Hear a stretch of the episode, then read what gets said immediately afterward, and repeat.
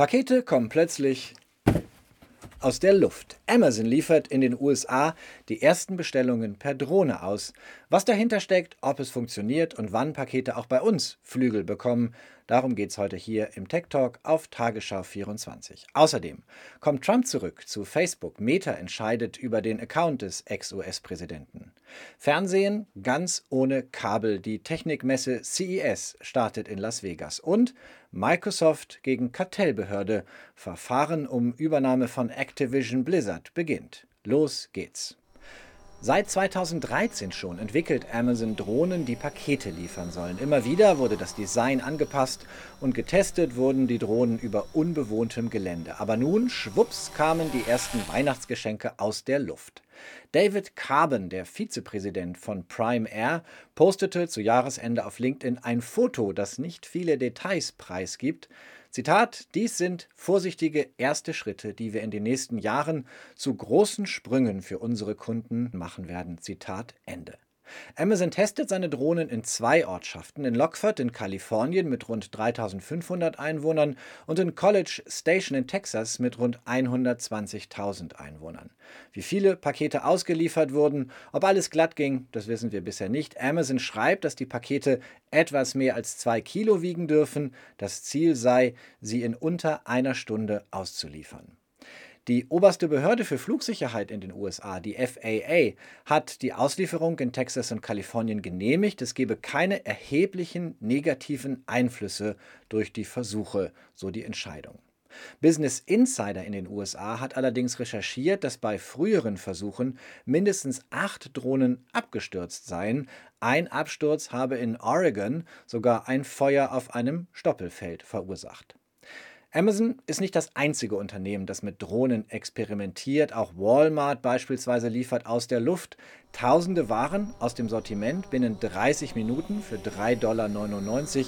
Auch dies ist ein Versuch, verfügbar in Testregionen in Florida und Texas.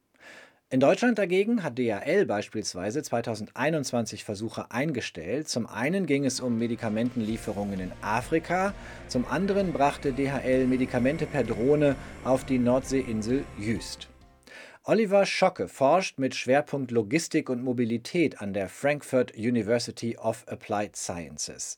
Sind diese neuen Tests mehr als Spielerei? Aus meiner Sicht ist es eine ähm, gute Fortentwicklung dessen, was jetzt weltweit tatsächlich gemacht wird. Äh, Amazon ist ein Unternehmen, was im Internet äh, Waren anbietet und verkauft. Dementsprechend kann Amazon natürlich nur die Produkte auch ausliefern, die es anbietet. Medikamente gehören da, zumindest die äh, verschreibungspflichtigen Medikamente, nicht dazu. Dementsprechend ist es gut und sinnig, tatsächlich solche Versuche zu machen. Warum wird, so scheint es, in den USA fleißig entwickelt, während hier bei uns die Versuche eher eingestellt werden? Hier muss man unterscheiden. Zum einen mal die äh, weltweiten Regularien für Drohnenflüge sind mehr oder weniger identisch. Einzelne Länder sind da ein bisschen schneller als andere. Ähm, das ist der eine Punkt. Der zweite Punkt ist, dass man immer auch einen Anlass braucht, um mit Drohnen zu fliegen. Ähm, Drohnenflüge sind vergleichsweise teuer noch, man muss auch viele Drohnen fliegen lassen, man braucht immer einen Piloten, der die Drohnen auch überwacht. Die fliegen also nicht autonom, völlig alleine durch die Gegend. Und dieses äh, Geld muss man erwirtschaften und es lohnt sich vor allem in äh, nicht urbanen Räumen, also im ländlichen Raum. Und da ist die USA natürlich prädestinierter als wir hier in Zentraleuropa. Wo liegt die Zukunft von Drohnen in der Logistik aus Ihrer Sicht, auch hier bei uns? Ich würde gerne zwei Anwendungsfälle unterscheiden. Zum einen mal im äh, ländlichen Raum kann man grundsätzlich alles fliegen, weil die Belieferung mit Fahrzeugen, also mit, dem, mit einem Auto oder mit einem Sprinter, äh, extrem teuer ist. Wir selbst starten einen Versuch im Odenwald, das ist ein hessisches Mittelgebirge, ähm, wo wir äh, Lebensmittel tatsächlich ausliefern und wahrscheinlich noch viele andere Produkte auch. Das wird im Frühjahr 2023 starten. Äh, Im urbanen Raum, also in den Großstädten, sehe ich Anwendungen vor allem in dem Bereich, wo es um Menschenleben geht. Äh, Blutkonserven beispielsweise oder sehr eilige Medikamente. Und da gab es und gibt es unverändert auch in Deutschland oder in Europa diese Versuche, wie weltweit auch. Dankeschön, Professor Oliver Schocke von der Frankfurt University of Applied Sciences. Danke auch. Wingcopter, die erwähnte Firma aus Weiterstadt bei Darmstadt, hat bei einer letzten Finanzierungsrunde 2022 gerade 42 Millionen Dollar eingesammelt. Einer der Investoren ist die Supermarktkette Rewe. Da sind wir gespannt, wer im Odenwald bald aus der Luft liefert. Themenwechsel. Schauen wir auf den Meta-Konzern. Der hat Anfang des Jahres eine große Entscheidung zu treffen. Wie geht Facebook um mit dem noch suspendierten Account des früheren US-Präsidenten Trump? Ein Jahr ist es her, dass Gewalttäter das Kapitol in Washington stürmten. Einen Tag später sperrte Facebook dann Trumps Account, weil der Präsident, so beschrieb es Meta-Chef Mark Zuckerberg, Zitat, zu einem gewaltsamen Aufstand gegen eine demokratisch gewählte Regierung aufgerufen habe und diesen nicht verurteile, sondern billige. Twitters neuer Chef Elon Musk hatte Trump schon im Dezember wieder auf die Plattform gelassen. Allerdings schweigt der Ex-Präsident dort und nutzt lieber seine Plattform Truth Social. Wie wird sich also Meta entscheiden? Verantwortlich für die Entscheidung ist Nick Clegg, der frühere britische Vizepremier, seit Mitte letzten Jahres Präsident für globale Angelegenheiten bei Meta. Bisher sagt er wenig zur Frage, ob Trump zurückkehrt. Bei einer Konferenz im Oktober erklärte er, wir glauben, dass jedes private Unternehmen, und das ist wirklich unabhängig von der persönlichen Meinung über Donald Trump, mit großer Vorsicht vorgehen sollte, wenn es versucht, im Grunde politische Stimmen zum Schweigen zu bringen political voices. Meta hat eine Arbeitsgruppe eingesetzt, die die Entscheidung vorbereitet. Nicht einfach, Trump weiter auszuschließen, würde die Spannungen mit republikanischen Verbündeten des ehemaligen US-Präsidenten verschärfen. Andere eher demokratische, linksgerichtete Gruppen argumentieren, es sei unverantwortlich und schädlich für die Demokratie, Trumps Rückkehr zuzulassen. Die Entscheidung sollte ursprünglich ein Jahr nach dem Bann fallen, also am 7. Januar wird nun aber wohl einige Tage später verkündet.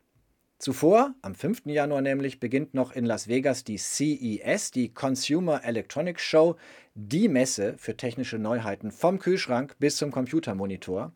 In diesem Jahr werden wohl auch einige Autokonzerne im Mittelpunkt stehen. Unter anderem BMW will seine Zukunftsvision präsentieren.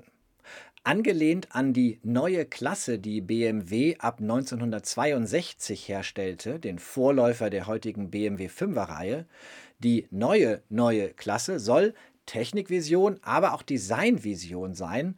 Aufklärung erwartet die Branche von BMW auch mit Blick auf die, denn im Dezember schien es so, als wären die Social Media Accounts von BMW gehackt worden. I'm taking over now.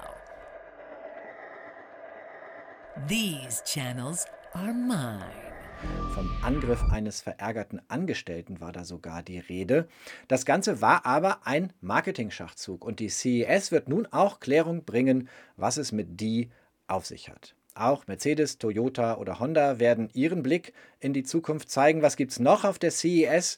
Viele neue, größere, schärfere, buntere Fernseher, viele Smart-Uhren und so weiter. Das US-Startup Displays hat den ersten komplett kabellosen Fernseher angekündigt, inklusive Stromkabel, der mit wiederaufladbaren Batterien betrieben wird. Dell stellt die Weiterentwicklung seines modularen Notebooks vor, nachhaltiger, weil Teile repariert oder gegen modernere ausgetauscht werden können. Und ausgezeichnet wird auf der CES ein autonomer Roboter, der Wasserleitungen überprüft und hilft, das Wassernetz in Schuss zu halten. Zum Abschluss noch ein Blick vor Gericht. Sam Bankman-Fried, früherer Chef der grandios gecrashten Kryptobörse FTX, erscheint in den USA zur ersten Anhörung und wird, so erwarten Beobachter plädieren, er sei nicht schuldig, habe also keinen Betrug begangen.